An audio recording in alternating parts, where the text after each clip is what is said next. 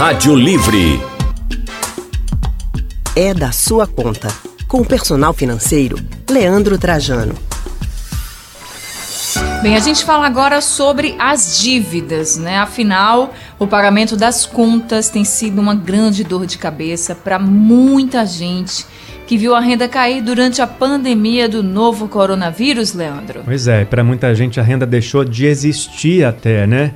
E é nos bancos que estão mais da metade das dívidas dos consumidores, de acordo com o Serviço de Proteção ao Crédito, SPC Brasil. E é sobre esse assunto que a gente vai conversar agora com o personal financeiro Leandro Trajano. Boa tarde, Leandro. Boa tarde, Leandro. Boa tarde, Anne. Boa tarde, Leandro Trajano.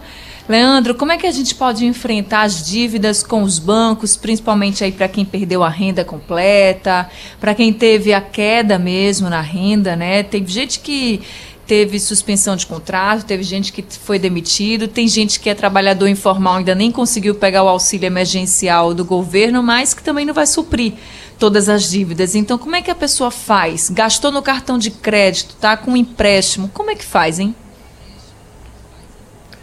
Essa fase de renegociação é fundamental.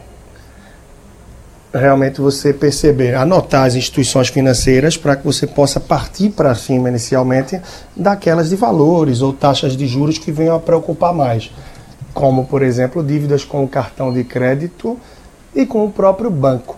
Como vocês apontaram agora na abertura, mais de metade das dívidas que as pessoas têm são com as instituições financeiras principalmente com cartão de crédito e com cheque especial, que são aí também os juros mais caros, mais altos, mais pesados do mercado. Então é essencial nesse momento já dar um alô, já aparecer no sentido de tentar reprogramar isso, esticar prazo, renegociar juros, é uma alternativa que é bem interessante. E claro, se não vê um caminho no curto prazo, muito certamente é melhor tomar um empréstimo pessoal junto a um banco tá? onde você vai ter acesso a juros menores e com isso você quita esse valor que está no eventual cheque especial ou no cartão de crédito, se comprometendo com juros menores. Isso pode ser muito melhor do que ficar enxugando gelo, pagando apenas juros mês a mês no cheque especial. Leandro, é bola de neve, né, que a gente costuma falar. Se a gente tem uma dívida que não consegue quitar, não consegue pagar, ela vai gerando juros e aí a gente vai criando mais dívidas ao longo desse processo, né? Apesar de alguns bancos estarem ajudando, o que, que as pessoas precisam tomar cuidado também para não entrar nessa bola de neve com essas dívidas com os bancos? É muito bem colocado, Leandro. A bola de neve. Então, num momento como esse, a gente precisa enxugar ao máximo as despesas, o supérfluo, tudo o que a gente tem, mais do que nunca partir para o essencial e renegociando de todas as formas aquilo que for possível. Eu sempre tenho citado a exemplo aí da CELP, que dá a possibilidade da conta de energia você parcelar, isso pode aliviar um pouco o fluxo. Não é que você vai deixar de pagar, mas você vai conseguir pagar um valor menor que isso pode ir contribuindo. A questão da suspensão, não é, da pausa nos contratos de financiamento imobiliário, financiamento de veículo, até o caso de rever se eu tenho um veículo, eu tenho uma moto, tenho algum bem, será que no momento isso é uma prioridade para mim? Porque se eu me desfaço, não só me desfaço do valor mensal a pagar, como também das despesas que isso pode me gerar. Então, o máximo de despesas que eu puder reduzir e de alguma forma gerar uma receita, uma renda extra, seja vendendo alguma coisa, produzindo algo, algum hobby, algo que eu faça bem feito de coração e que consiga fazer girar. E, sobretudo, nesse momento, divulgando via internet, seja o WhatsApp para amigos e que eu possa, de alguma forma, aí fazer a entrega, tomando todos os cuidados. Mas procurar gerar renda de alguma maneira e reduzir despesas ao máximo. E das despesas que ficarem, tentar renegociar de alguma forma aquilo que realmente estiver me deixando ainda sufocado. Anne. Agora, Leandro Trajano, né? Quando o banco diz que pode estender o prazo de pagamento para 60 dias, por exemplo, alguns já fizeram isso.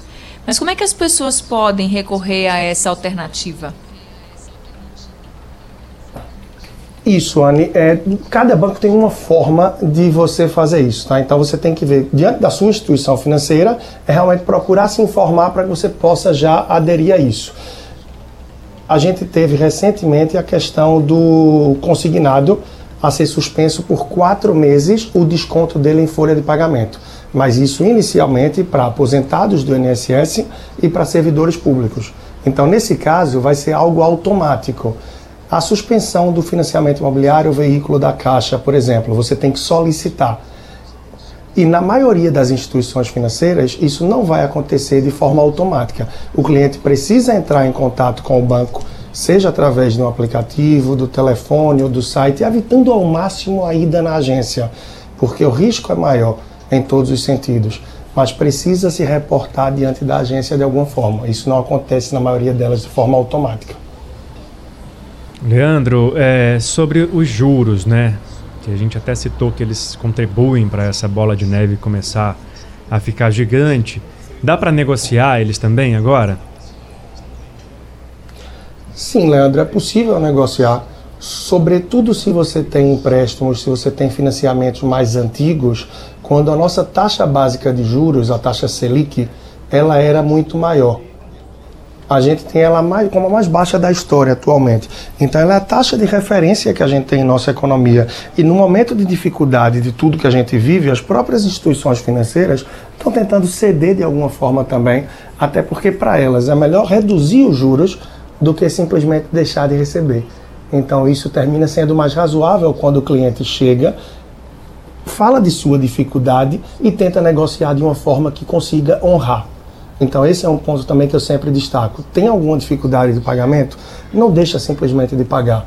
Procura pontuar aquilo, entender a situação e se reportar para quem você deve. Seja instrução financeira, para um amigo, um colega de trabalho, para onde for. Porque você vai ter uma relação mais amigável, mais credibilidade e a possibilidade de se apresentando conseguir estender o prazo, renegociar as condições de uma forma que seja razoável para você. Além disso, você pode ver também a possibilidade de levar sua dívida para outra instituição financeira, que pode cobrar uns juros menores do que o que você vem pagando hoje.